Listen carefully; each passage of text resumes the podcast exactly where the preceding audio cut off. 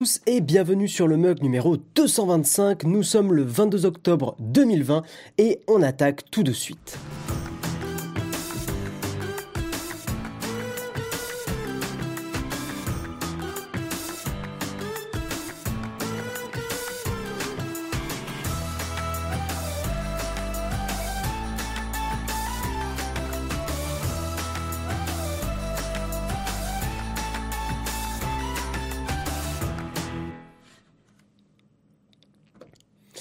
Bonjour à tous, très content de vous retrouver ce matin. Salut Pierre-Yves, salut Phil dans ta chambre, très très bon pseudo. Vous vous redoublez d'ingéniosité hein, dans la chatroom, c'est euh, c'est assez génial. Euh, mon le meilleur pseudo pour l'instant que j'ai vu, c'est vraiment le OnlyFans de Jérôme qui m'avait fait beaucoup rire. Euh, moustache Gracias, putain mais eh, eh, eh, vous régalez ce matin, c'est incroyable. Salut Jérôme qui est dans la chatroom avec nous. Salut Yil 2021. Salut, salut, salut, Techni Savoir. Je me suis levé pour toi ce matin. Non, je déconne. En plus, tu, tu, tu mets ton message en avant juste pour me troller. Ça, va être une bonne émission, ça va être super. bon, en tout cas, très content de vous retrouver. Salut Christophe, salut l'espoir. Salut, salut, hein, euh, Oleg Impec qui euh, lui aussi va sûrement m'envoyer des pains dans la tête. Euh, mais c'est pas grave, c'est pas un problème. Euh, alors attendez, je, je teste des nouvelles petites choses, nouveau petit setup avec euh, avec l'iPad ici pour euh, voilà pour gérer un petit peu faire des sondages euh, passer un maximum de publicité. Non c'est pas vrai je, je vous, on vous épargnera ça. Non mais par contre effectivement euh, avoir les, les, les outils pour euh, sait-on jamais euh, avoir un chat euh, en émoticône euh, ou alors lancer des sondages ou des choses comme ça. Enfin tous ces petits outils moi il faut que je me familiarise avec ça parce que c'est vrai que sur euh, j'ai pas tant streamé que sur Twitch que ça dans ma vie donc il faut vraiment que je me force un peu aussi à me mettre dans le bain des outils de Twitch. Et donc voilà je les ai sur le sur l'iPad pour euh, pour pouvoir pianoter dessus. Et euh, et, et voilà. Et puis voilà. Et, et puis si vous m'envoyez des pains hein, on va passer en émoticône et comme ça vous direz plus rien. Voilà hein. Waouh mais cette tasse mais elle est incroyable. Mais qu'est-ce que mais Jérôme tu, tu je pense que tu peux nous en dire plus dans la chatroom. Non Allez, euh, aujourd'hui on va attaquer sur les news. Hein. Vous le savez, le mug pour ceux qui nous qui nous découvrent, c'est euh, une émission où on fait euh, une revue de presse de, l'actualité tech. On parle de, plein de sujets divers et variés autour des, des nouvelles technologies et et écoutez, on va attaquer avec le Kawa, un Kawa classique aujourd'hui, pas un kawa particulier. On va parler iPad Air, on va parler Windows 10, on va parler de Chrome. On va taper un peu sur Google. Vous le savez que, voilà, hein, moi, Google, euh, hein, salaud Non, c'est pas vrai. Il euh, y, a, y a plein de belles choses chez Google, mais il y a aussi des choses qui sont critiquables et on est là pour ça aussi. Euh, je réfléchis. Non, c'est bon. C'est parti. Le Kawa.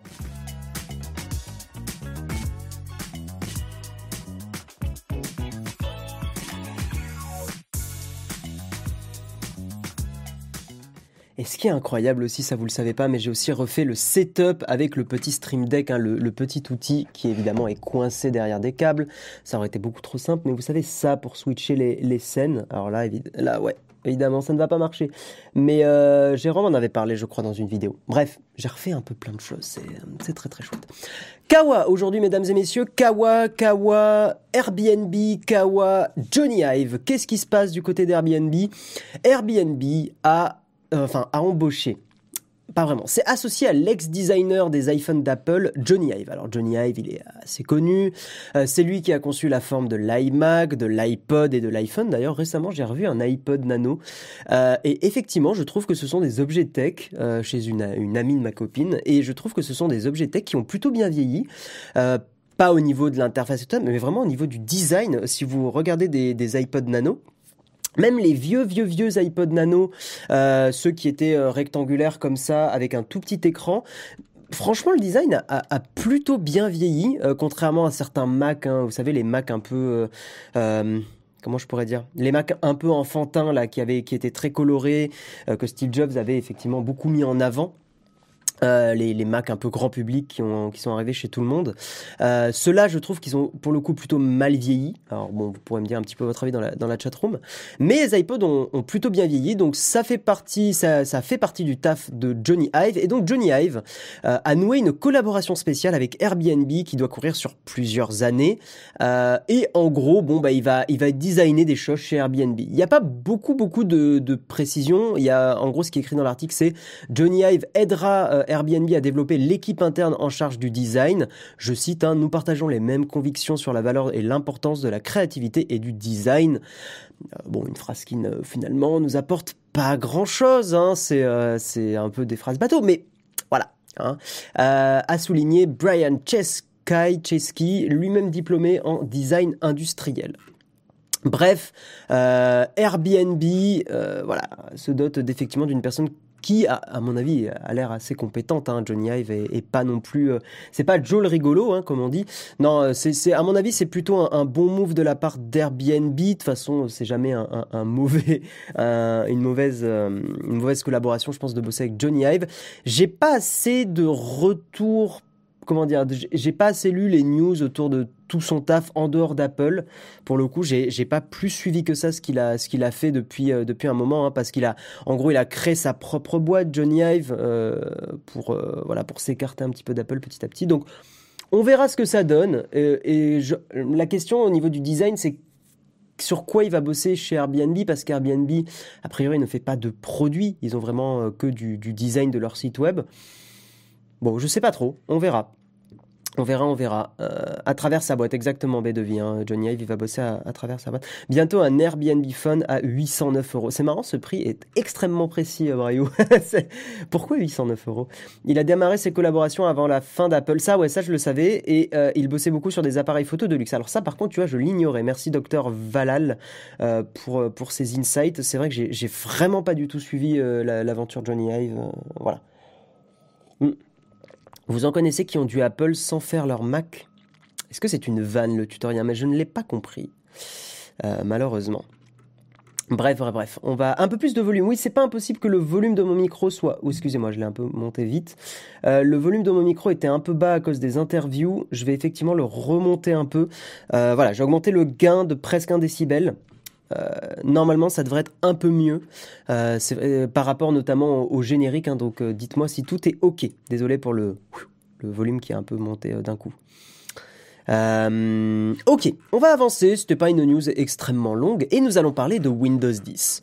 Malgré le fait que Windows 10 euh, voilà ne soit pas un système d'exploitation très apprécié notamment ici à comment dire à, Nowtech hein, on, on, dans la voilà vous verrez, et là je crois que la vidéo est pas encore sortie sur Nowtech, mais la prochaine vidéo, il y a, des petits tacles à vidéo sur des tablettes, on va pas en dire plus, mais il y a des, petits tacles à, Windows. Mais en gros, qu'est-ce qui se passe sur Windows 10 euh, Il y a la mise à jour d'octobre qui est disponible. Mise à jour d'octobre qui ajoute quand même pas mal de petites choses. Je vais vous partager l'article histoire que vous, voyez un petit peu pour ceux qui nous, qui nous regardaient en visuel. Eh ben regarde Guillaume FR, tu vois, je t'ai anticipé. Euh, je t'ai coupé l'arbre sous le pied, bam, et, euh, et, donc on va switcher de scène sur voilà sur le navigateur. Ça aussi, hein, avant j'avais pas du tout la, scène qui était bien comme il faut. Et ces choses faites, ces choses corrigées, mesdames et messieurs, c'est incroyable. Donc le, menu démarrer a fait peau neuve. Euh, vous voyez actuellement le before, donc ça c'est comment on l'avait euh, avant la mise à jour et le après c'est avec les icônes justement sans les carrés. Donc est-ce que Microsoft est en train un petit peu de s'éloigner de ce, de ce design en forme de tuile hein, qui avait été iconique surtout pour Windows 8, Windows 8 euh, Probablement. Moi, qu'est-ce que vous en pensez? Moi, je suis J'aimais bien quand même ce côté euh, tuile, ça donnait une forte identité. Je suis un petit peu étonné qu'ils qu enlèvent ce, bah, toute cette, euh, cette force, ce contraste aux icônes, enfin au, carré. Hein. Donc là, on a quelque chose de beaucoup plus transparent, avec une opacité beaucoup plus, euh, beaucoup plus légère, quoi. Enfin, c'est beaucoup plus transparent qu'avant. Donc, euh, qu'est-ce que vous en pensez? Après, c'est très dur et on a toujours ce réflexe un peu humain nul quand il y a un changement de de design, d'être un petit peu euh, choqué et de pas aimer le nouveau design jusqu'à ce qu'on s'y habitue et après on s'en fout. Euh, c'est le cas dans 80% des, des cas. Euh, donc je je sais pas trop quoi quoi en penser de cette évolution. Moi j'ai je pense qu'on va vite s'y habituer mais encore une fois, je trouve que c'est important aussi pour un design d'avoir quelque chose d'iconique et de, et de fort hein, et, euh, et, et, de visuellement euh, d'avoir une forte identité tout simplement. Et là, j'ai l'impression qu'ils reviennent un petit peu en arrière. Peut-être qu'ils perdent, un, ils perdent un petit peu leur identité. Je sais pas. Qu'est-ce que qu'est-ce que vous en pensez? Je clique jamais là-dedans. Jérôme, tu nous dis. Euh, moi, si ça m'arrive quand même de, de, cliquer sur des trucs du menu démarrer. C'est c'est pas c'est pas quelque chose que de, de rare. Alors, je clique pas sur les tuiles à droite. Ça, c'est vrai. Je les ai d'ailleurs réduites au, maximum. Euh, par contre, je clique sur, le, sur les icônes à gauche, hein, la liste. La liste à gauche, je, ça m'arrive de cliquer dedans. C'est rare, mais ça m'arrive. Euh, donc, euh, donc voilà. Qu'est-ce que, qu'est-ce que vous en pensez? Leur signature, c'est la télémétrie. Bum Titan. Pouf le tir. Euh, la seule innovation de Windows, c'est vrai que j'ai pas besoin du menu démarrer. Après voilà, moi je l'utilise euh, très très peu aussi. Merci Fougère pour ton abonnement Prime. Merci à toi et merci aussi euh, face Faca Diablotin 02 pour, euh, pour votre prime. Merci à vous deux. Euh, hormis les contraintes de mise à jour, Windows 10 reste la meilleure mouture niveau design. Les tuiles commencent à dater, je trouve. Peut-être aussi. C'est vrai qu'il y a peut-être un côté trop Windows 8, mais moi j'avoue que j'avais une petite admiration pour Windows Phone et, j'aimais beaucoup ce système d'exploitation là. Donc je suis peut-être un peu biaisé. C'est pas impossible aussi. C'est pas du tout impossible. Euh, revenons à la caméra classique. Qu'est-ce qu'il y a comme autre nouveauté? Il y a des mises à jour sur Microsoft Edge. Euh, vous avez un raccourci Alt-Tab pour, euh, pour en gros switcher entre les onglets de Microsoft Edge et vos applications de bureau. Euh, vous avez les onglets qui ont été améliorés. Vous avez un comparateur de prix. Bon, de toute façon, je pense que vous êtes peu nombreux à utiliser Microsoft Edge. Et là, vous le savez, je vais, voilà, je vais être un peu relou, mais je ne vous conseille pas spécialement d'utiliser Microsoft Edge parce que, parce que Microsoft collecte des choses, collecte beaucoup de choses sur euh, sur, Microsoft Edge. Et voilà, je vais faire du prosélytisme relou, je sais, euh, mais euh, je considère qu'il est plus intéressant effectivement de faire un peu attention à sa vie privée et d'utiliser Firefox le temps qu'il survive, hein, parce que c'est mal parti aussi pour Firefox. Mais bon, au moins Firefox, voilà, vous le savez, ils sont un peu plus respectueux de votre vie privée. Voilà, fin du prosélytisme. Euh, une barre de tâches qui est personnalisée maintenant sur Windows 10 pour les nouveaux ordinateurs, c'est-à-dire que euh, Microsoft va sélectionner lui-même les éléments à mettre dans la barre de tâches pour vous offrir une expérience personnalisée. Et il y a un truc, alors pour les gamers, ça, ça va être chouette, euh, parce que c'était un paramètre qui était un peu caché dans les anciens, dans les anciens, comment dire, dans les anciens panneaux de, configuration de Windows, donc fallait rentrer dans le vieux système et tout ça. Vous avez maintenant une option pour le taux de rafraîchissement de l'écran. pour les gamers surtout parce que c'est eux qui, qui changent de taux de rafraîchissement. Moi j'ai un écran 144 Hz typiquement, typiquement pardon. Et c'est vrai que euh, il fallait que j'aille chercher ce paramètre, c'était ultra pénible. Là maintenant, dans le nouveau, euh, le, nouvel écran euh, Windows 10 hein, de, des paramètres, vous avez ce taux de, de rafraîchissement que vous pouvez changer. oui, Firefox version 82 qui est disponible aujourd'hui, tout à fait. Avec, j'ai pas suivi spécifiquement les news. Là, je l'ai pas, je l'ai pas mis dans le dans les news parce qu'on en a déjà pas mal, mais effectivement, il y a une mise à jour de, de, de Firefox. Et Petite euh, mise à jour, ça va peut-être euh, parler aussi à, Jérôme qui a beaucoup testé les surfaces, surfaces qui ont certaines ont les écrans détachables. Une expérience facilitée pour les appareils 2 en 1. Euh, globalement, quand vous enlevez, le clavier, ou enfin vous détachez l'écran du, clavier, vous n'aurez plus une notification qui vous dit « Hey, tu veux passer en mode tablette ?» Maintenant, ça sera automatique. Voilà. la vie privée, c'est important, sinon on risque de vous prendre la main dans le pantalon la main dans le pantalon. Alors là, j'ai pas suivi euh, Jérôme pour le coup. Euh, on aime ton, ton prosélytisme relou, il m'a permis de passer sur Firefox et Bitwarden. Eh ben écoute, super chinoise, j'en suis très content. Euh, mais je, en fait, si tu veux, toute la difficulté super chinoise, c'est que moi, je me mets à la place de, de, vous parce que ça nous arrive sur Naotech. Hein, on n'est pas, on pense pas qu'à nous.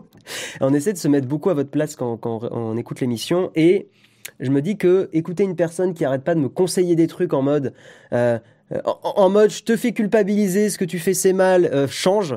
Euh, c'est pas quelque chose que j'aurais envie d'écouter, donc c'est pour ça que je suis extrêmement prudent euh, dans, dans, ma façon de communiquer là-dessus et et que je vous je, je veux pas être relou avec vous tout simplement. je, je considère que c'est il y a plein de débats sur la façon de, voilà, transmettre des, des, des, des, idéaux et je suis assez convaincu que c'est pas en étant relou que on fait bouger les gens même si certains événements contredisent ce, point de vue-là, hein, euh, il y, a, beaucoup de gens qui considèrent aussi que c'est en, en étant euh, très, dur, très dur et en, ayant des crises euh, et en, ouais, en soyant dur que, les, gens, ça les choque et que ça les fait avancer. moi, je suis plus pour une démarche apaisée, surtout dans notre époque où euh, globalement on a tendance à être euh, très euh, ah ta ta ta ah le scandale là ah le machin ah vous êtes pas bien parce que vous faites ça parce que vous prenez l'avion et c'est pas bien parce que mach bon j'ai voilà. Je pense qu'on peut aussi trouver un, dialogue et un discours équilibré et que que ça soit sur l'écologie que ça soit sur plein de choses le, le, faire culpabiliser culpabiliser les gens dans une dans notre société euh, n'est pas euh, pas sain. Hein. voilà, je pense qu'on est tous assez stressés par plein d'événements, plein de choses. Pas la peine d'en rajouter. Et je le sais parce que y a quand j'ai un peu euh, quand j'ai un peu burn-out de YouTube, j'ai eu une période où je me suis mis à culpabiliser de beaucoup de choses personnellement. Et c'est là ça va mieux. beaucoup de travail sur moi-même, mais j'ai pas envie que vous tombiez dans, dans, dans voilà dans, dans, ce genre de choses. Donc c'est pour ça que je suis extrêmement prudent de mon vécu récent. Voilà. Allez, c'était la, la tartine personnelle. C'est bon, euh, on, avance. On va parler de sites de rencontres, mesdames et messieurs. Donc on enchaîne hein, euh, après la news Windows 10. Facebook qui lance son service de rencontres en Europe. Donc Facebook Dating, non à titre personnel que je ne trouve pas terrible. Hein. Facebook Dating, ça fait très très nom euh, de, de marketeux peu inspiré. Voilà, je, trouve, c'est pas ouf. C'était sur quoi Facebook Dating? Je trouve que pour le coup, Facebook, d'un point de vue ouais, marketing, ils auraient vraiment dû chercher un autre nom. Où il n'y ait pas Facebook dedans, quoi. Genre. Euh, euh, je, je suis pas un expert en marketing, mais un, Facebook, euh, non, mais sans Facebook en fait, vraiment un truc. Euh, typiquement, pourquoi Tinder, OkCupid, euh, je, adopte un mec. pourquoi ces sites-là marchent aussi? C'est parce qu'ils ont des noms qui sont qui, sonnent bien, qui sont sympas. Adopte un mec joue un peu sur le côté, voilà, un petit peu, un peu clash, mais Facebook dating, ça, ça donne pas envie, quoi. Hein. Enfin, vraiment, hein, je sais pas vous êtes célibataire, est-ce que vous iriez sur Facebook Dating? Oubliez les questions de vie privée. mettez vraiment dans votre esprit de côté les questions de vie privée, parce que rien que pour ça, jamais j'irai sur Facebook Dating. Euh, mais putain, moi, ça me donnerait pas envie, quoi. Hein. Clairement, euh, euh, peut-être juste, mais même dating, c'est pas beau. Il y a, tu vois, DG, DQFT Punk. qui est donc Daft Punk, enfin c'est pas mal ton pseudo, j'aime bien. Je sais pas, même sur un truc qui s'appelle dating, j'irai pas quoi. Euh, bon, bref, j'ai pas, j'ai pas d'inspi sur le nom, c'est pas grave. Donc, huit mois après son lancement, avorté suite à des doutes émis par la CNIL irlandaise, parce qu'en fait, il y a huit mois, Facebook a tenté de le lancer, mais la CNIL a fait Vous ne passerez pas. Ils, voilà, ils ont fait un, Gandalf. Euh, donc, la, CNIL voilà, a, dit Facebook euh, no, no euh, no pasara, enfin, comment on dit tu ne passeras pas? No, Oui, en espagnol, no pasara, je crois. Bref, euh, faut que j'appelle ma copine, ça peut couper avec moi en espagnol je, sens qu'elle va me, elle va me taper dessus. Euh, voilà. Concernant donc la gestion des données personnelles de ses utilisateurs, Facebook Dating arrive finalement en Europe aujourd'hui. Le service de rencontre intégré au réseau social est testé depuis plus d'un an aux États-Unis, en Amérique du Sud et en Asie du Sud-Est. Il est disponible dans 32 pays, européens, dont la France. Euh, vous n'avez pas besoin de télécharger une application. Le service fait partie du réseau social, réservé aux plus de 18 ans il faut que vous l'activiez euh, manuellement, le service dating. Alors ils ont quand même eu des idées un peu malines, hein. c'est pas non plus euh, des, débilos à Facebook. Euh, il apparaît le service dans une section dédiée. Première erreur, à mon avis, je pense qu'ils auraient dû créer une appli différente, mais ils sont pas débiles sur d'autres points. Donc comment ça se passe? Vous avez euh, un choix de profil en fonction des préférences de l'utilisateur, genre centre d'intérêt, blablabla. Euh, les informations partagées sur votre compte Facebook sont mises à profit pour euh, mettre en relation avec des, des, personnes susceptibles de vous plaire. Il est impossible de tomber par hasard sur un ami Facebook, ça c'est quand même un très très bon point.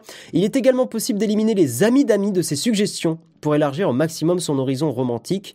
Ça aussi, je pense effectivement que c'est une très bonne fonctionnalité.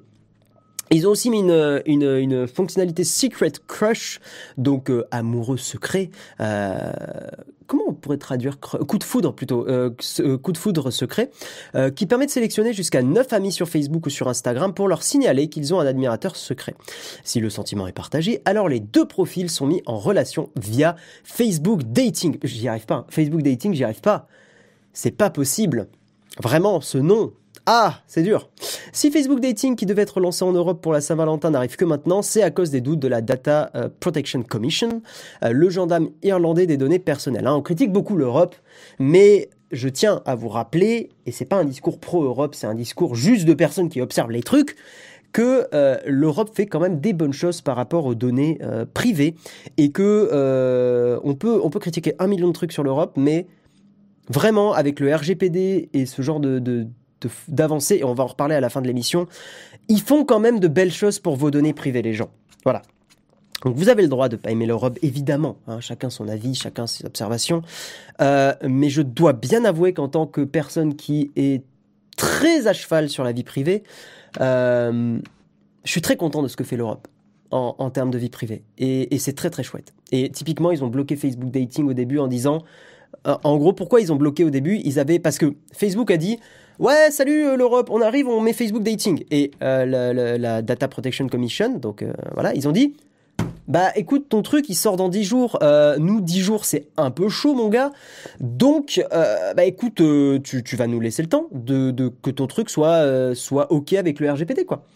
Voilà, Facebook, t'es bien gentil, t'es un gros mastodonte, hein, t'es, un titan, mais non. Voilà, tu vois, genre non, tu, tu voilà, t'attends un peu. Et donc ils ont ils ont effectivement bloqué euh, Facebook euh, Facebook Dating euh, pour être sûr que c'était c'était ok avec le RGPD. Pour info d'ailleurs une perquisition a été menée dans les locaux dublinois de Facebook. J'ai pas plus d'infos sur ce, ce point-là précisément, mais c'est le cas en tout cas. Alors, sur la question des données personnelles, hein, c'est là où il y a un peu un double discours. Facebook se veut rassurant et insiste sur la porosité limitée entre Facebook et Facebook Dating. Ils sont malins, parce qu'en fait la porosité, c'est que il sera impossible de savoir si un utilisateur a activé ce service de rencontre en consultant son profil Facebook. Il sera possible de cacher certaines informations comme sa ville, sa religion et son métier sur son profil Facebook Dating. Euh, le Facebook Dating pourra être supprimé euh, à tout moment ou mis en pause.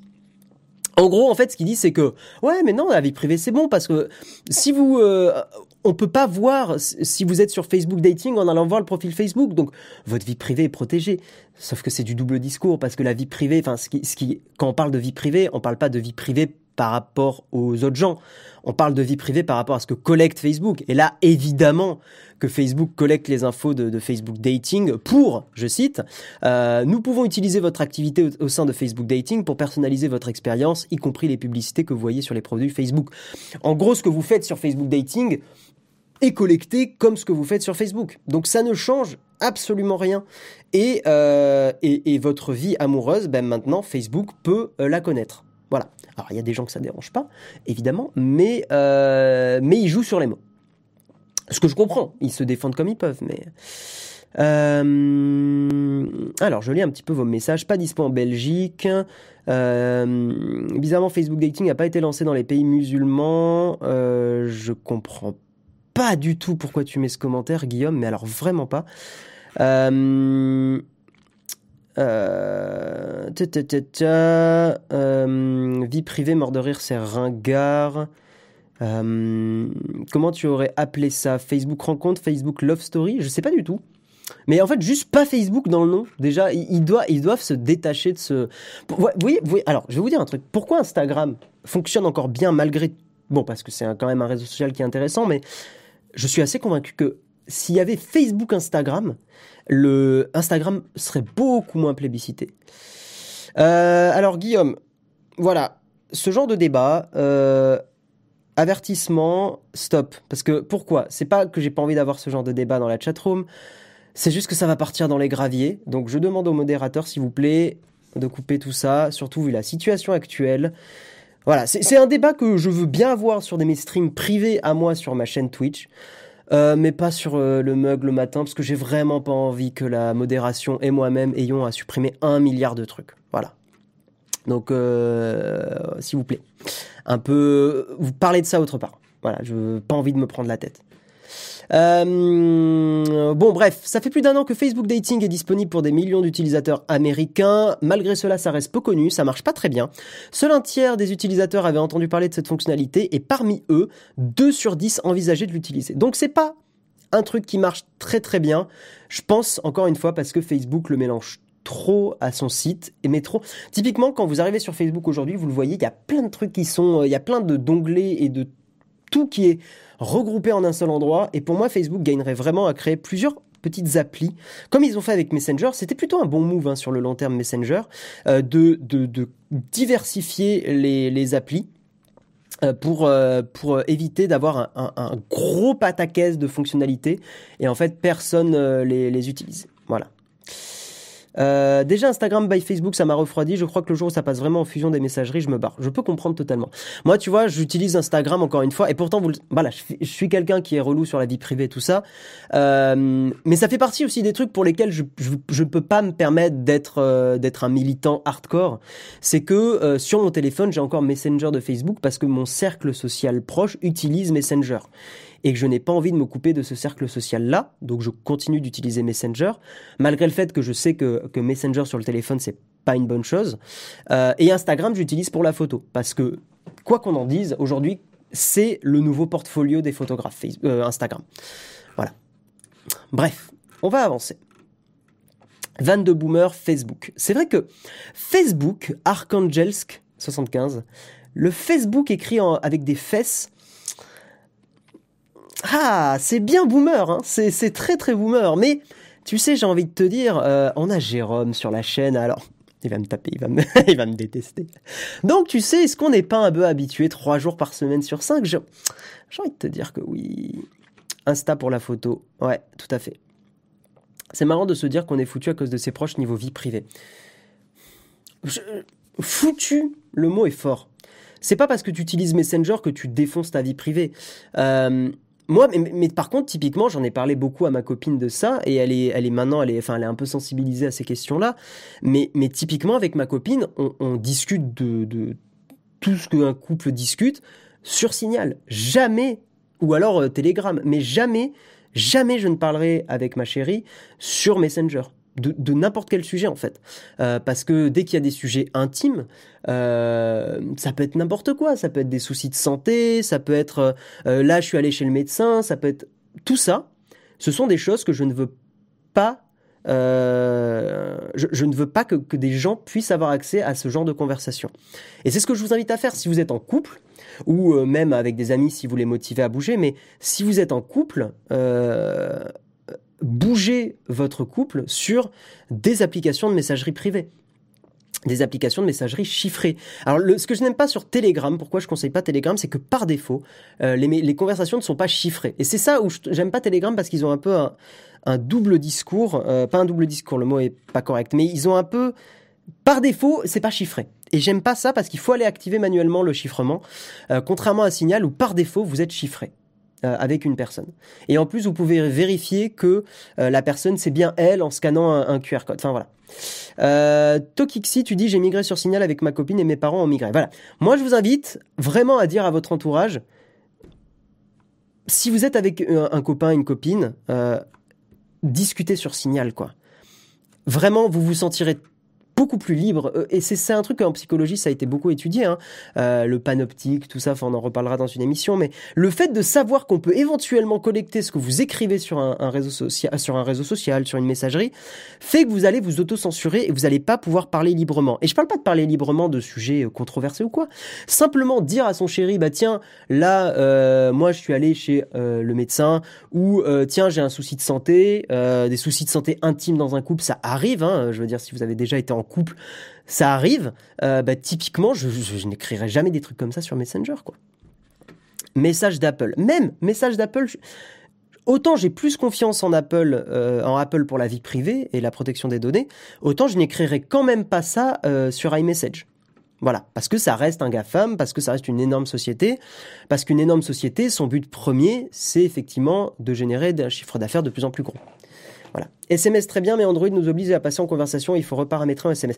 Le seul problème des SMS, c'est que là, le, le c'est pas des entreprises, mais c'est l'État. Alors bon, on n'est pas dans un État, ça se discute énormément, mais on n'est pas vraiment dans un état totalitaire aujourd'hui, euh, même s'il y a des choses qui voilà se discutent énormément. Mais euh, pareil, ça me gêne les SMS parce que les SMS ne sont pas chiffrés par défaut. Oui, vous avez iMessage qui est chiffré aussi, tout à fait. Mais vraiment, je vous conseille Signal. C'est top du top. Disons que c'est le plus user-friendly, c'est meilleure, le meilleur compromis que vous puissiez avoir. Et franchement, ils ont fait des gros efforts Signal, on va terminer là-dessus, mais utilisez Signal, vous verrez, c'est trop chouette. Euh, ils, ont, ils sont un peu calqués sur Messenger de Facebook au niveau des fonctionnalités. Vous avez les emojis, vous pouvez partager des gifs, euh, vous pouvez partager des photos. C'est haut niveau aujourd'hui de ce qu'on attend d'une application de messagerie. On va parler un peu de l'iPad Air, mesdames et messieurs. On va en parler rapidement. Euh, petit test de Numérama. Le meilleur de l'iPad Pro dans une tablette à 669 euros. Donc les premiers tests commencent à tomber. Hein. Euh, MKBHD a sorti sa vidéo. Bon, c'est plus une prise en main. Euh, Numérama a, sorti un test donc pour 669 euros, euh, Numérama, on est extrêmement content. Hein, euh, le, je vais pas vous lire le test en entier. Euh, il y a un point sur lequel je suis pas d'accord avec Numérama, et je crois que je suis pas trop d'accord avec Jérôme non plus là-dessus. Euh, ils parlent de, de Face ID euh, et ils disent, euh, on comprend aisément en cette année si spéciale que Apple ait utilisé le Touch ID et non pas le Face ID parce que avec les considérations sanitaires, blablabla, c'est plus pratique Touch ID. Je suis assez convaincu, je suis prêt à mettre ma main à couper, que le choix de Touch ID n'a pas été fait sur des questions sanitaires parce que l'iPad Air a été étudié, je pense, avant la crise sanitaire, mais tout simplement que ça a été fait pour des considérations d'économie d'argent, euh, que mettre un Touch ID est beaucoup moins coûteux pour Apple que de mettre un Face ID. Euh, et donc je pense que, enfin, vous l'avez vu si j'en parlais un petit peu sur les streams photos, mais en ce moment, je suis en train de redonner sa chance à l'iPad Pro que j'ai acheté euh, d'occasion. Et, euh, et, et, moi, je suis très content de Face ID sur l'iPad. Hein. Vraiment, j'aime beaucoup Face ID sur l'iPad. Euh, et, et j'ai vu en, en avant-première la vidéo de, Jérôme. Si vous nous si vous soutenez la chaîne financièrement, euh, vous aurez les vidéos en avant-première, les contrôles qualité. Et, euh, et, et je suis pas d'accord avec Jérôme sur le sur le Face ID, mais c'est intéressant et c'est pour ça que j'ai vraiment hâte de faire plus de vidéos sur Naotech. C'est que sur l'iPad Pro, moi j'ai vraiment un avis différent, une utilisation différente de Jérôme. Notamment, j'aime beaucoup le Magic Keyboard. Enfin le, le, le, le j'ai un trou de mémoire, bordel de merde. Le euh, ah, le clavier, le trackpad, enfin voilà, le truc quoi. euh, Aidez-moi la chatroom, pitié, sauvez-moi. Le hum, pas le Magic Keyboard. Ah, ça me tue. Euh, le le le le le le le, je l'ai plus, je l'ai plus, je l'ai plus. Oh la chatroom qui m'aide pas, c'est terrible. C'est terrible, c'est terrible. Euh, euh, le clavier, oui, le clavier est extrêmement cher. Le smart keyboard. Oui, c'est le, le truc l'effroyablement cher. On est d'accord. On est d'accord. Mais j'ai acheté d'occasion aussi. Pour réduire un peu le coût. Voilà, le Smart Keyboard, merci, merci à tous. Donc le récapitulatif de Numérama sur le sur la ouais le, le Smart Keyboard. Putain, merci. Hein, je dois avouer que là j'avais un gros trou. Le récapitulatif de Numérama par rapport à l'iPad Air. Donc effectivement, vous sacrifiez le Face ID, vous sacrifiez un, le module photo, le lidar, les trucs de réalité augmentée. Vous sacrifiez le stockage parce que par défaut c'est du 64 Go de stockage et euh, l'écran 120 Hz. Mais ces petits sacrifices permettent de effectivement baisser le prix de l'iPad Air 2020. Vous avez un super processeur pour 669 euros. Alors c'est pas la version que je conseille. 64 Go sur un iPad Air, c'est un peu dommage. Donc pour moi le prix d'entrée n'est pas 669 euros, mais je vais vous dire ça tout de suite. Deux secondes. Bam, bam, bam. iPad Air. Voyons voir un petit peu. Euh, le prix que, que je vous recommande, c'est d'y mettre le stockage juste au-dessus. Euh, malheureusement, je crois que c'est ouais 256 Go, donc c'est ça. Pour 839 euros, euh, pour 839 euros, vous avez effectivement quasiment un iPad Pro à 2-3 features près, quoi.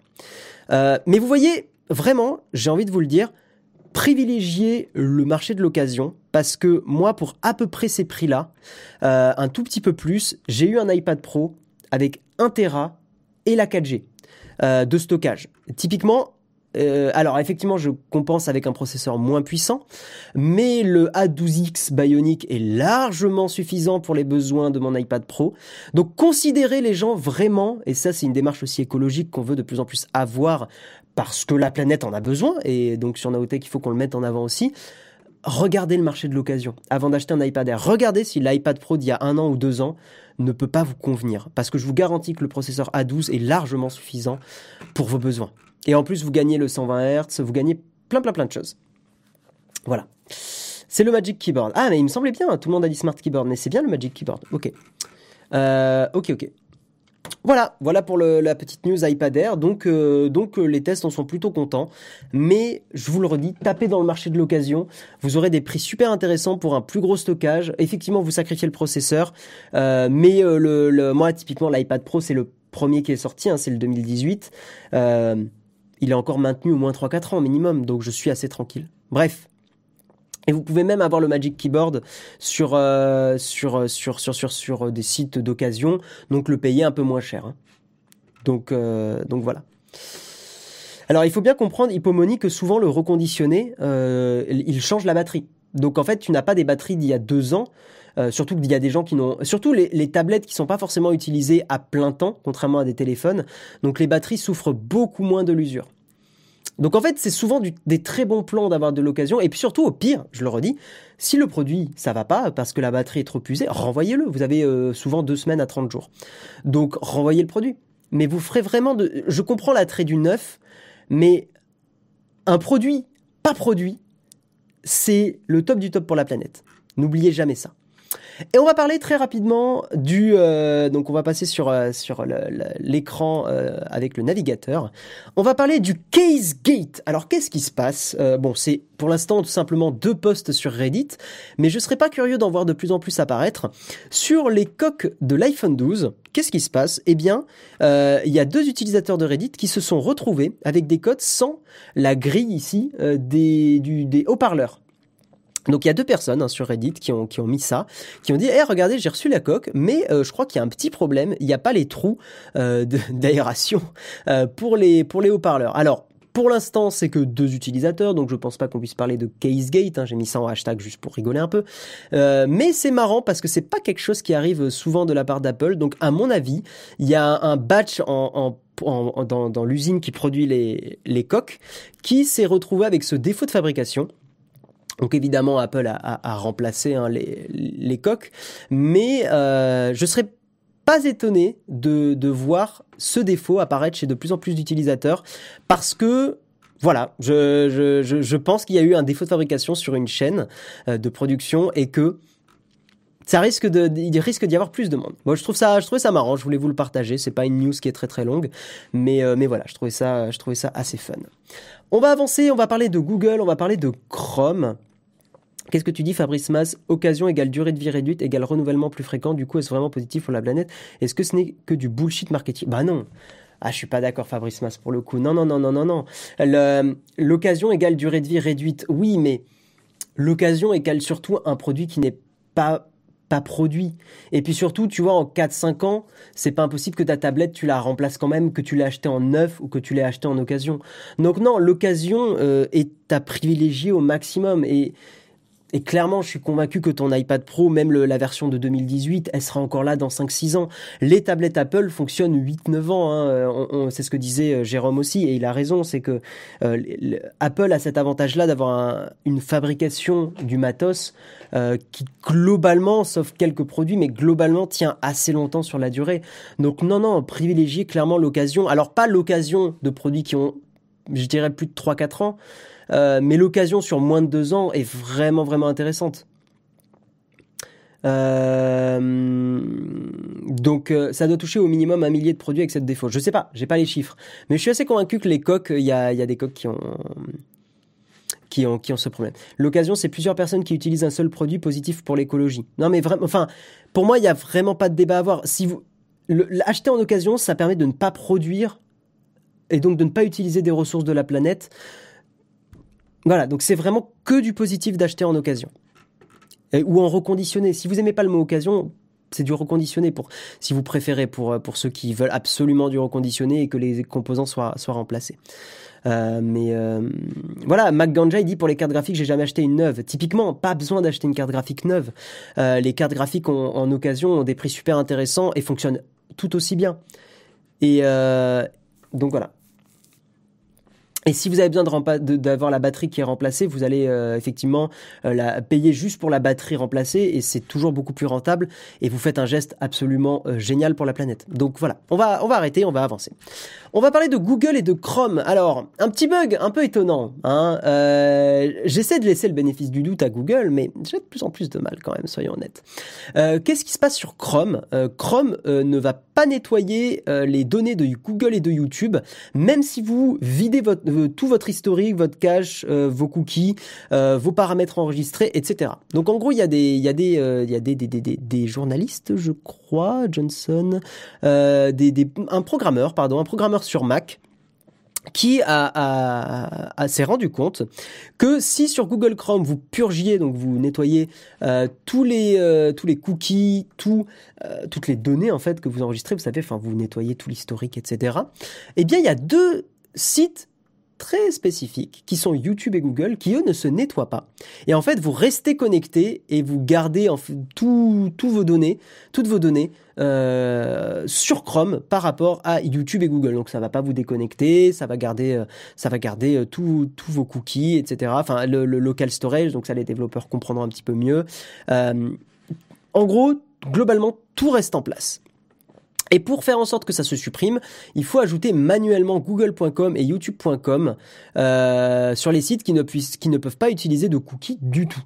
Alors, ils ont contacté Google et Google a dit c'est un bug de Chrome, euh, nous allons investiguer le problème et nous allons fixer le truc. Mais c'est quand même un peu étonnant. Hein. Et, Google et Chrome ont tout intérêt à faire en sorte que vous restiez connecté. Hein. Rappelez-vous la vidéo que j'ai fait sur euh, peut-on faire confiance à Google?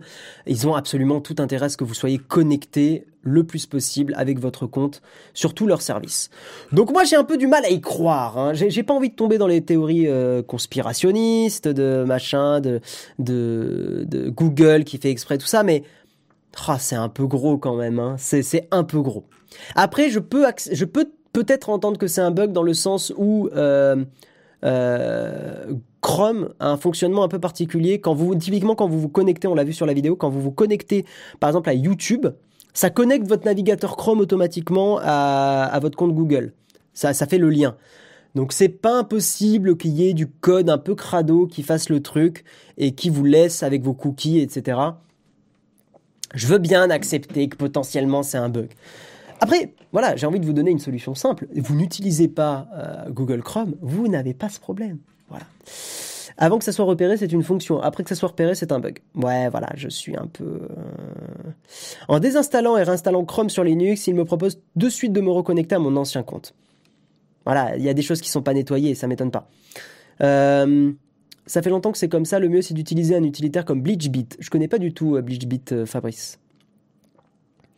Euh, un bug, oui, une erreur de programmation volontaire. c'est très bien dit les IOP. J'aime beaucoup. J'aime beaucoup, j'aime beaucoup. On va terminer sur une news que je trouve extrêmement positive, positive. Hein. Putain, Guillaume fait les, fait les accords.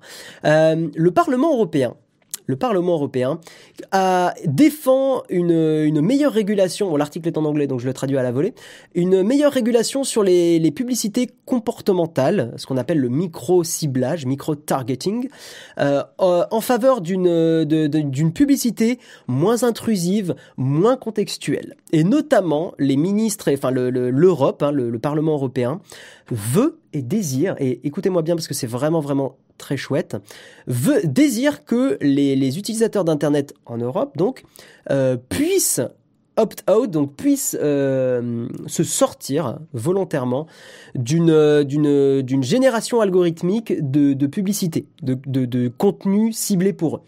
Donc en gros, ce que veut l'Europe, c'est que vous puissiez en un seul clic dire je ne veux pas que la publicité soit ciblée. Euh, laissez-moi tranquille et proposez-moi de la publicité non ciblée. Ce que vous avez par exemple sur Twitch, hein, typiquement quand vous arrivez sur Twitch, il vous propose de, de montrer de la publicité qui n'est pas ciblée. De montrer de la publicité qui est euh, bah, qui est qui n'est pas voilà qui n'est pas contextualisée qui n'est pas basée sur votre historique. Euh, et, et, et, pour moi en fait ce, pourquoi je voulais vous parler de cette news c'est que c'est en train de il y, a, y, a, quelque chose qui est en train de changer dans, dans le milieu de la publicité on l'a vu avec Apple on l'a vu avec, avec plein de choses c'est que on commence vraiment à dire à ces entreprises votre business model on n'en veut pas parce que le business model de, des GAFAM, enfin, et donc sauf Apple, c'est vraiment de faire du ciblage très poussé. C'est ça qu'ils vendent. C'est pour ça que euh, euh, Facebook coûte aussi cher en bourse, enfin, a une valeur aussi forte. C'est que ils savent cibler extrêmement précisément des, des profils d'utilisateurs. Et si on commence à dire, ben non, par défaut, vous n'avez pas le droit de le faire, c'est tout le business model de Facebook qui, se qui est déglingué. Euh, moi, moi, je suis très content de ça parce que je considère que c'est un business model qui n'est pas sain pour, le, pour la société. Euh, pour tout un tas de raisons. On l'a vu avec Cambridge Analytica, on le voit pour la santé mentale des gens, on le voit pour les débats, euh, la, politique. Il y, a, y, a, tout un tas de raisons qui font que je, je considère que ce business model est, est, un business model qui, qui détruit la société. Mais voilà, c'est pour moi la publicité n'est pas un problème, ce genre de publicité est un problème. Hein. La, publicité voilà, est, est, intéressante. Je veux dire, vous êtes un nouveau boulanger dans le quartier, que vous puissiez dire avec un panneau publicitaire, euh, je viens d'ouvrir, allez goûter mon pain, il est bon. Ça me ça me choque pas. On reste sur de la publicité qui n'est pas ciblée, enfin elle, est locale, mais elle n'est pas ciblée. Euh, elle va pas chercher à rentrer dans le cerveau avec euh, enfin voilà bon elle va pas se baser sur euh, sur des choses sur la psychologie humaine euh, ou du moins ça va ça va limiter Bref, vous avez compris ce que je veux dire. Donc moi, je suis très très content parce qu'on est en train de voir vraiment un shift, un, changement fort au niveau de, de, la, de la publicité en ligne et et, c'est très chouette. Et notamment, il y a un truc dans l'article qui est intéressant. Ils disent que il y a des, des enfin des, des plaintes liées au RGPD qui ne sont toujours pas résolu euh, parce que le RGPD demande effectivement euh, que l'utilisateur ait, un, consentement euh, à, l'utilisation de ses données personnelles, qu'il il consente volontairement à ce que oui, on peut collecter mes données. Et typiquement, dans le cas de Facebook, on n'est pas sur du consentement, on est sur du consentement forcé, ce qui est un oxymore. Hein. On ne force pas un consentement. Hein. Je, je pense que vous comprenez pourquoi. je vais pas vous faire un, voilà, je vais pas vous faire un dessin, je vais pas vous expliquer. Le consentement, c'est quelque chose de personnel. On, on, on, consent. Si tu es forcé à consentir, tu, n'es pas consentant. Hein, c'est de la logique pure et dure. et, le problème, c'est que Facebook aujourd'hui n'est pas vraiment en accord avec le RGPD qui demande à ce qu'on à ce qu'on ait du un, un consentement euh, euh, volontaire. En Chine, ils ont du consentement forcé. Oui, mais tu sais, euh, j'ai envie de te dire, si tu veux taper sur la Chine, tu peux très bien taper aussi sur les États-Unis, parce que les GAFAM sont aux États-Unis, hein, et Facebook est, une société américaine. Euh, donc, voilà, je ne dis pas ça pour défendre spécifiquement la Chine, euh, je dis juste que... Oui, mais en fait, toutes les entreprises et plein de pays font du consentement forcé, enfin voilà quoi. Une absence de consentement. Oui, Consentement forcé, c'est une absence de consentement, tout simplement. Bref, donc voilà, je voulais vous dire que tout simplement l'Europe bossait là-dessus euh, et que je trouvais ça bien. Voilà, et que j'avais envie de vous partager des news positives. Et j'ai hâte d'avoir enfin une époque où Facebook ne pourra plus utiliser ce business model et sera obligé de typiquement faire payer, peut-être? Moi, je suis prêt à payer Facebook hein, pour ce qu'il m'apporte, euh, notamment au niveau de Messenger, notamment au niveau de, de, l'organisation d'événements. Je trouve que l'organisation d'événements sur Facebook est un outil extrêmement euh, pratique et je suis prêt à payer pour ça, vraiment. Euh, du, du, genre 50 euh, centimes ou 1 euro par mois ou un truc comme ça.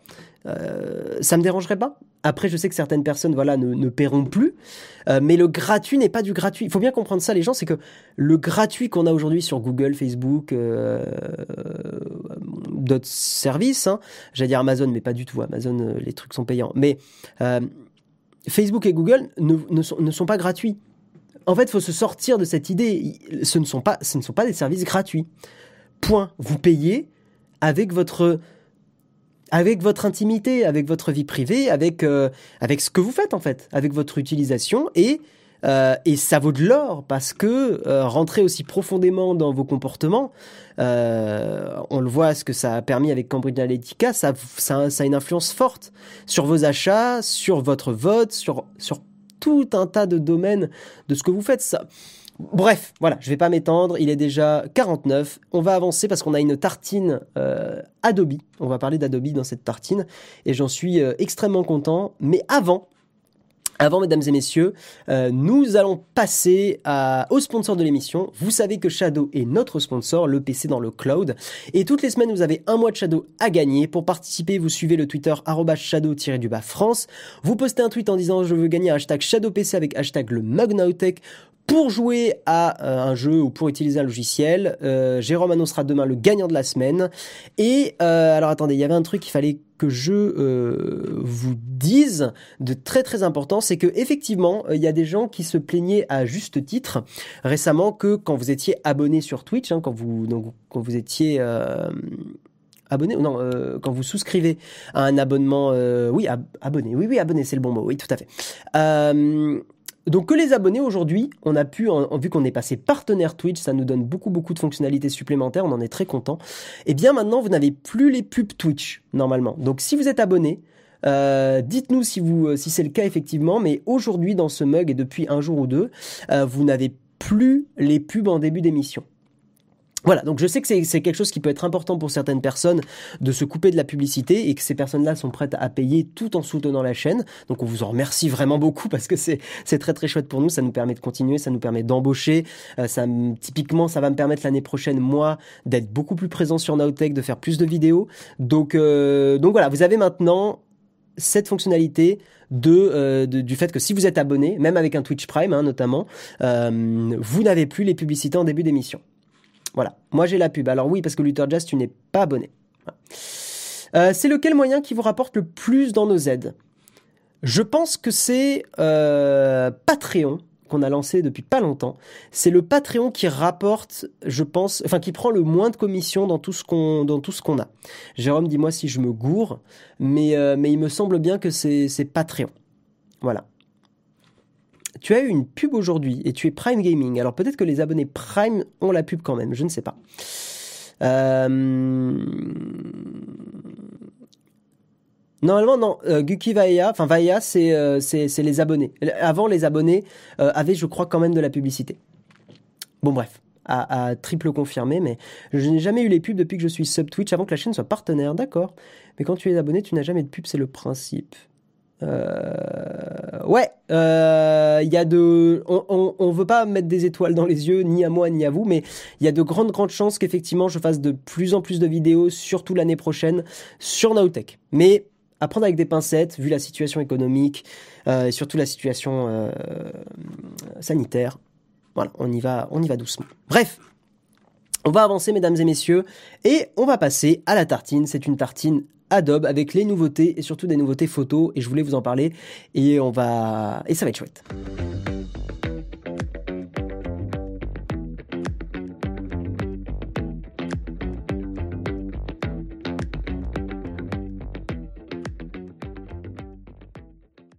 Alors effectivement, Jérôme, il répond un peu à la question. Il dit, il n'y a pas vraiment de canal le plus rentable, contribuer où ça vous arrange le plus. J'ai envie de vous dire que si vous nous regardez beaucoup euh, sur Twitch, contribuez plutôt sur Twitch. Clairement, euh, ça sera. Euh... Ah, merci d'ailleurs FRJ, j'avais pas vu que tu avais pris un Prime. Merci à toi.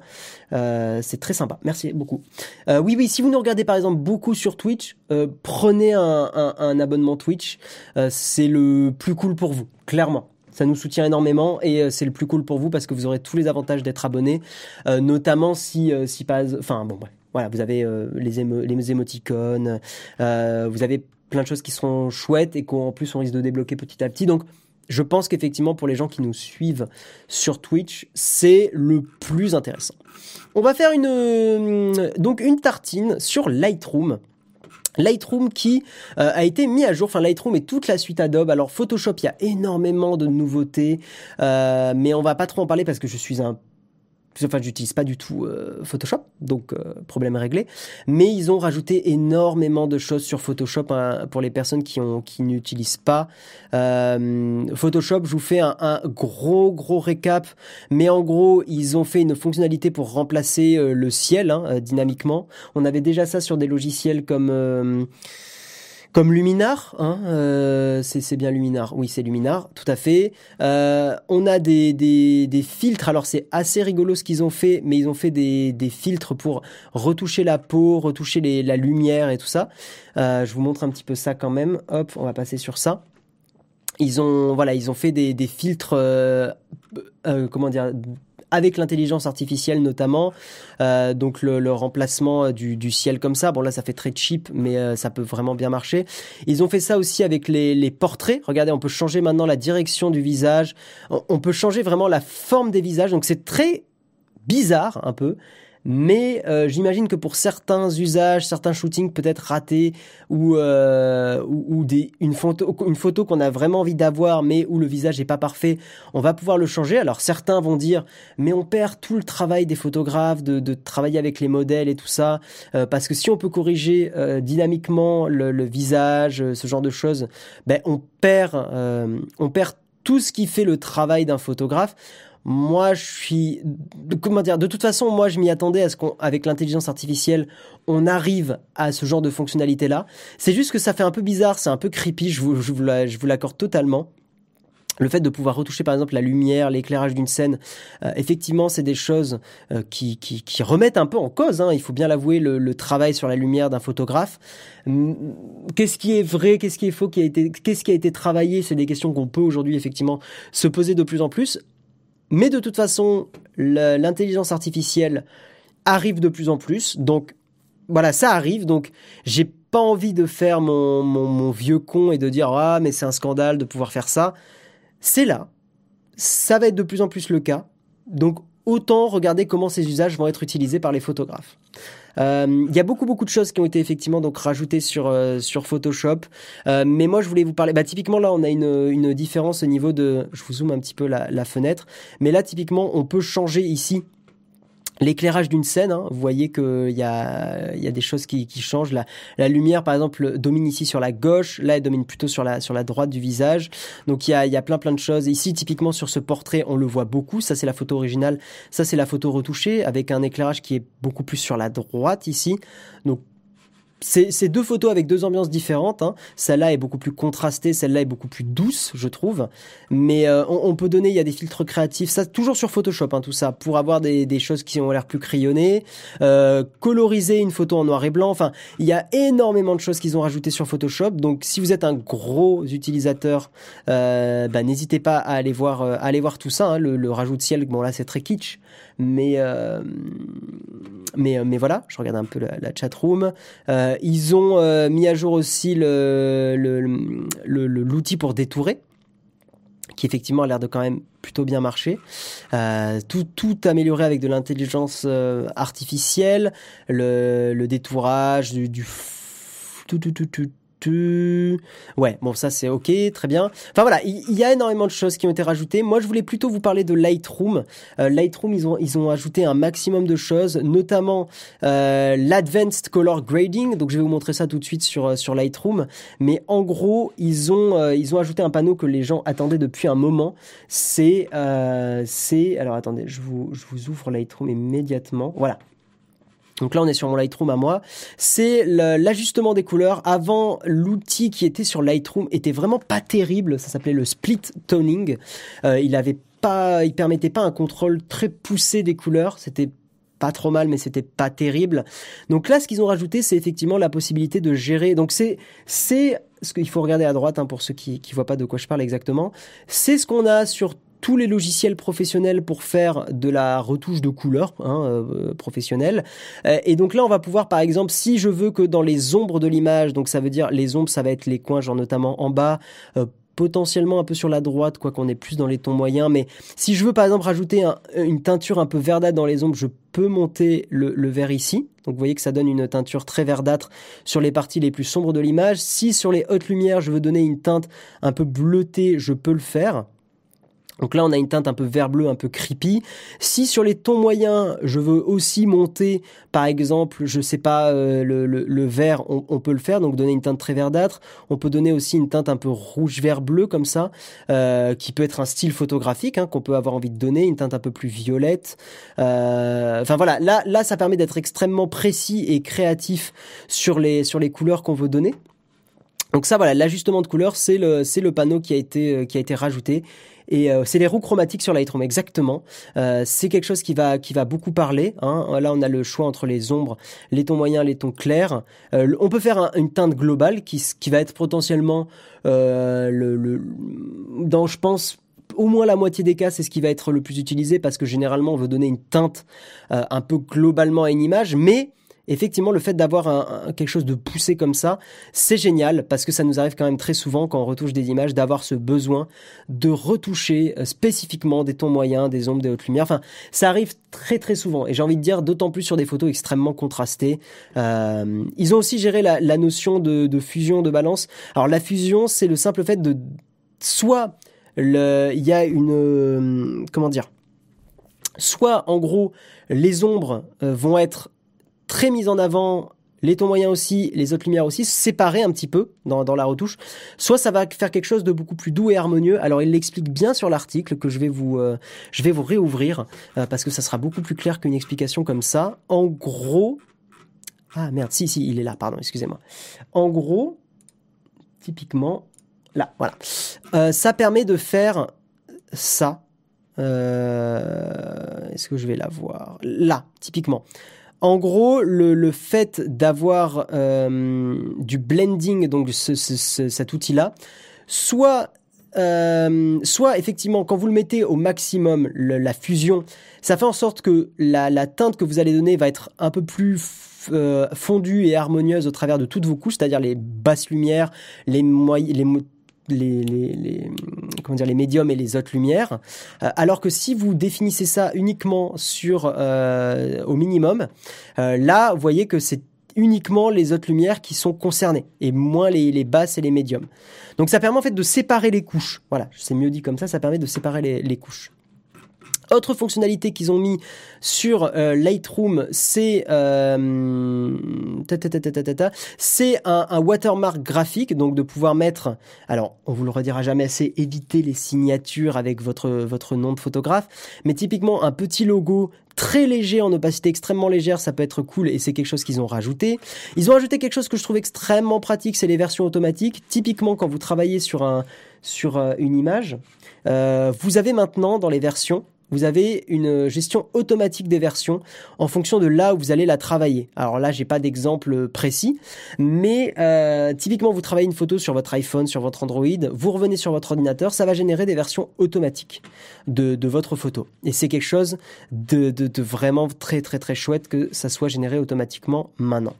Euh, typiquement, typiquement, il y a des versions automatiques qui ont été générées sur ce portrait de ma pote Mélanie. Euh, si je dis pas de bêtises, voilà, il y a plusieurs versions qui ont été générées automatiquement. Ça, c'est la version originale. Et, euh, voyez qu'il y a des versions qui ont été générées 21h05, euh, recadrage, 21h, 22h42, pardon, mise à jour de la lumière, enfin travail sur la lumière. Et ici, typiquement, recadrage. Donc voilà un petit peu cette, cette fonctionnalité automatique. Moi, c'est vraiment quelque chose que je trouve très très très chouette.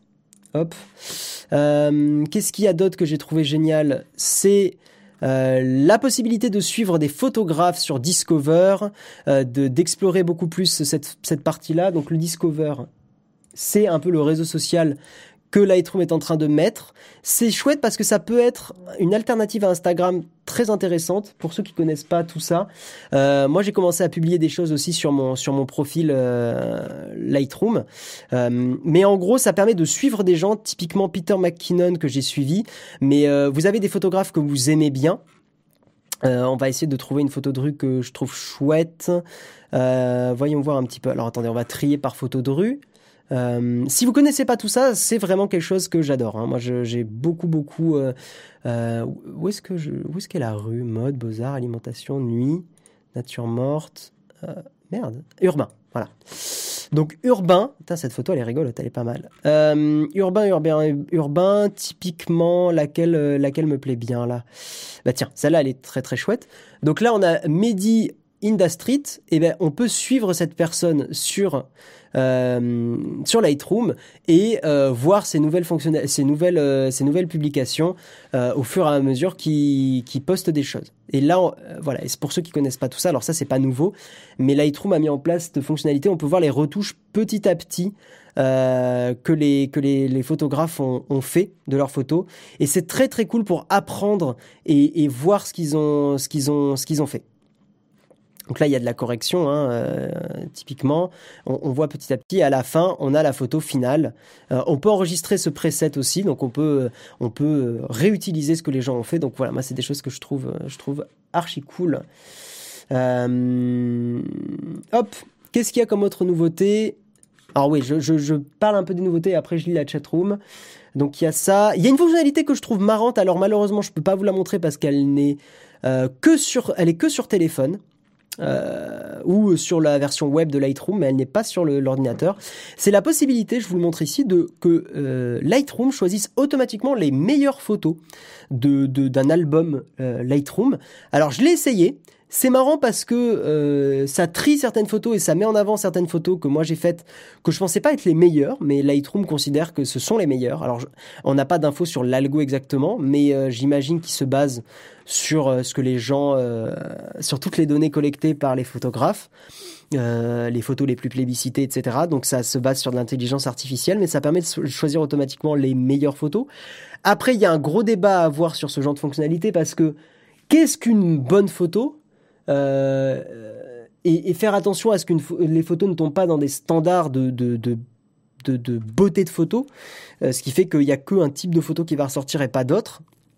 Alors que justement, ce qui fait euh, que certaines photos ont marché, c'est le fait de casser les codes, de pas respecter ce qui a été établi. Hein. donc voilà. Euh, il y a des améliorations de performance sur Lightroom classique. Alors moi, je n'utilise pas du tout Lightroom classique parce que euh, je, veux, euh, j'aime beaucoup l'ergonomie du Lightroom, du nouveau Lightroom, plus toute cette synchronisation qu'on a et la même façon d'utiliser l'interface entre tous les appareils. Hein. donc moi, c'est vraiment quelque chose que j'aime beaucoup. Donc voilà en gros pour cette tartine et euh, ces nouveautés sur Lightroom suite à, Lightroom Max. Mais il y a notamment un truc que je vais vous montrer euh, que j'ai adoré, qui n'a pas été euh, mis en avant, mais que je vais vous montrer tout de suite avec justement la photo avec un ami à moi, photo qu'on a fait, une petite photo d'urbex qu'il faut que je retrouve. Elle est là. Typiquement, je vous ouvre Lightroom immédiatement. Hop, s'il veut bien voilà, revenir. Alors je vais désactiver l'ajustement de couleur parce que j'aimais bien les couleurs comme elles étaient ici. Euh, une fonctionnalité qu'ils ont mis en place, un truc qui me gênait énormément quand j'étais en mode pinceau. Sur euh, donc le mode pinceau, c'est le mode qui permet, vous savez, de, en gros, de voilà, de retoucher des, spécifiquement des endroits d'une image. Euh, c'est le fait que quand on va, on se met dans le mode pinceau et là, on peut plus zoomer avec le curseur de la souris spécifiquement dans une image, donc c'était très chiant. Alors, c'est peut-être moi qui suis débile et j'ai pas vu cette fonctionnalité avant, mais donc dites-moi dans la chatroom si je l'avais juste pas vu, parce que j'avais vraiment pas le souvenir d'avoir vu un truc comme ça. Mais maintenant, on peut appuyer sur CTRL, et le fait d'avoir CTRL, ça ouvre ce, curseur-là. Euh, je voyais mon curseur là, donc je le mets au-dessus de la tête de mon, de mon pote, et ça permet de, de se sélectionner un endroit, endroit sur lequel on veut que ça zoome. Donc par exemple, moi, sur cette photo, j'ai envie de, remonter un peu les tons sur, euh, sur mon pote. Donc ce que je fais, c'est que je fais CTRL, je zoome et euh, ça, ça me permet de zoomer spécifiquement sur lui. Et ensuite, je vais aller euh, remonter un petit peu l'exposition sur, voilà, sur lui pour le faire ressortir un petit peu plus. il faut le faire avec finesse, hein, évidemment. mais ça me permet de, de, remonter un petit peu, voilà, tout ça. remonter un petit peu là rattraper un petit peu, euh, rattraper son, t-shirt. Hop, voilà, ce genre de choses. Euh, encore un petit peu ici et là. Donc ça me permet de le faire ressortir parce qu'il est quand même dans un endroit qui est moins exposé que le reste de la photo. On peut appuyer sur la barre d'espace pour euh, bouger dans l'image. Donc ça pareil, je pense pas que la barre d'espace a été rajouté, mais c'est un truc que j'ai découvert récemment, donc j'en suis très content. Et ensuite, on peut revenir à l'image et vous voyez que euh, donc là j'ai rajouté de la, lumière. Donc si ça je euh, j'enlève, vous voyez un petit peu le là c'est le avant, là c'est le après. C'est fin, hein. c'est pas forcément, euh, on, voit pas forcément de loin la différence, mais si je, je baisse là et que je remets, on voit que la lumière rajoutée sur lui était vraiment nécessaire. Enfin bref, on va pas faire une retouche. La tartine sponsor par Adobe. Non, on n'est pas sponsor. C'est juste que c'est des outils que j'aime bien et, et j'avais envie d'en parler. J'avais envie de parler de toutes ces nouveautés. Euh, il me semble, oui, en tout cas, c'était déjà le cas avant, en tout cas sur la version classique, OK Nyarki. Bah, tu vois, c'est, je savais pas euh, si c'était. Enfin, moi, en tout cas, j'avais pas vu cette fonctionnalité, donc je me demande s'ils l'ont pas rajouté récemment, s'ils n'ont pas fait la mise à jour. Voilà. Voilà pour cette, euh, cette tartine. Je vous propose. Oui, si, j'ai vu le smiley, le tutoriel, mais je préférerais en, parler. je, vais, je vous propose qu'on passe à, au cornfax. Et, et puis voilà, c'est parti.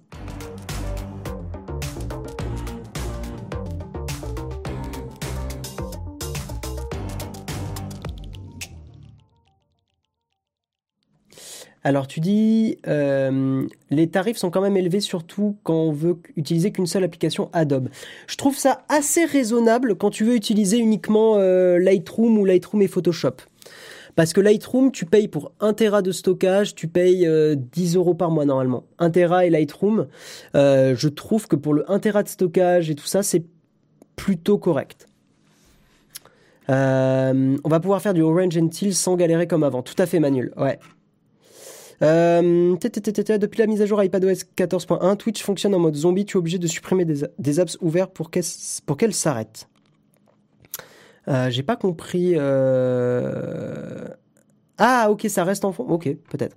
Comme Jérôme qui avait installé Tinder, je me suis sacrifié pour tester Facebook Dating, mais ça marche pas chez moi. D'accord, ok. Cryptage, tu nous dis, ça sort quand C'est déjà le cas, hein, Lightroom, si tu parles de ça. Lightroom iPad aussi, tu as l'abonnement pour 5 euros par mois. Ok. Ok, ok. On en parle des prix de résiliation de chez Adobe. Alors, de, quoi tu parles, c'est temps magique? Je veux bien un petit peu plus de news. J'utilisais le système d'iOS pour modifier les photos et tester Lightroom. Lightroom est nettement au-dessus. Ah non, mais c'est incomparable. Lightroom est un super logiciel. Moi, moi, ça me dérange pas de payer pour Lightroom, malgré le fait que niveau vie privée, c'est pas le top du top. On sait qu'Adobe récolte des données. Euh, mais comme c'est une utilisation professionnelle, j'accepte plus le compromis. Pour une utilisation ponctuelle pour traiter des photos de vacances une fois tous les six mois, c'est cher. Bien sûr, mais moi, moi, je veux gagner de l'argent avec mes photos. Euh, et j'en gagne déjà pas beaucoup, mais j'en gagne déjà avec mes photos. Donc pour moi, l'utilisation de Lightroom est une, utilisation totalement rentable. Par contre, j'ai envie de vous dire que si vous faites euh, de la retouche photo très euh, occasionnelle, euh, ne payez pas pour, pour du Lightroom, quoi. Adobe, tu es engagé au minimum un an. Alors oui, mais si vous contactez le service après-vente d'Adobe, moi je sais qu'ils avaient été cool et qu'ils m'avaient annulé l'abonnement en milieu d'année. Donc tentez le coup. Adobe n'est pas une entreprise si fermée que ça. Euh, vous pouvez tenter le coup. Lightroom retouche photo, Photoshop c'est plus profond. Ah oui non, Photoshop ça n'a rien à voir. Tu peux modifier les photos, ajouter des éléments, faire des montages. Je pense que c'est ça. Ouais ouais, mais c'est juste que j'ai pas j'ai pas le courage d'apprendre euh, Photoshop en ce moment. Voilà, je, je, fais déjà un milliard de trucs donc j'ai pas du tout le courage et je me limite à Lightroom. Euh, j'ai une question qui me turlupine. Comment font les youtubeurs pour maintenir leur iPhone à la verticale posé sur une table pour les filmer À part avec des super pouvoirs? Bah, t'as des coques qui permettent de faire euh, ça et faire Jess. Euh, tu as des petits supports aussi qui coûtent pas très cher et qui permettent de, faire ça. Après, tu peux avoir des systèmes de trépied et le, alors comment ça s'appelle, Jérôme? Là, tu vas m'aider. Le, le clip. Euh, je me rappelle plus de la marque qui fait une sorte de petit euh, clip qui permet de d'étendre et de fixer un smartphone dedans. Donc, euh... ah, Jérôme qui dit secret de fabrication. Euh, je me rappelle plus exactement du nom du truc, mais on a fait le test sur Nowtech. Hein. On a fait le, test, le test, pardon. Euh, je prends une dernière question et puis après je vais y aller parce que je vais au boulot juste après. Euh, je demandais la différence entre ces deux logiciels. Ah oui, non, ça n'a rien à voir. Photoshop est beaucoup plus poussé. Lightroom est vraiment, a une, vraiment une ergonomie pour, pour du développement photo. Alors que Photoshop a une ergonomie pour de la retouche poussée de photos. Nowtech Dating, je pense que ça sera le prochain truc qu'on va lancer, tout à fait. Euh, Karina qui dit tu le poses contre la boîte du smartphone et tu fais en sorte que ça se voit pas. Exactement. De toute façon, tout ce qui est derrière une caméra ne se voit pas. Donc vous pouvez avoir le setup derrière vous le plus nul, enfin derrière la caméra le plus nul, on s'en fout. C'est pas ça qui compte. Pour un usage irrégulier, Darktable est très complet. Tout à fait. Roue chromatique depuis des années est totalement gratuit. Exactement.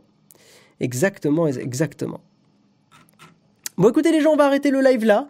Euh, merci à tous d'avoir été, euh, d'avoir été présents. Euh, on se retrouve peut-être ce soir pour un gravier pour jouer un petit peu avec Jérôme et, et, Yanis, mais c'est pas sûr à 100%. Et puis, Jérôme a fait une vidéo, il explique comment mettre de la pâte à modeler derrière le smartphone. Ok, ok, ok. Celle-là, je dois avouer que je pense que je l'ai loupé. Bref. Donc voilà, je vous, je dis à la prochaine. Peut-être à ce soir pour un live euh, Twitch. Peut-être que Jérôme va faire du Bert aussi. Je ne sais pas. Et puis, euh, bah écoutez, on se retrouve lundi, lundi pour le stream photo. Des bisous tout le monde. Ciao, ciao. C'est pas du tout le bon euh, bouton. Et excusez-moi, c'est parti pour le générique de fin.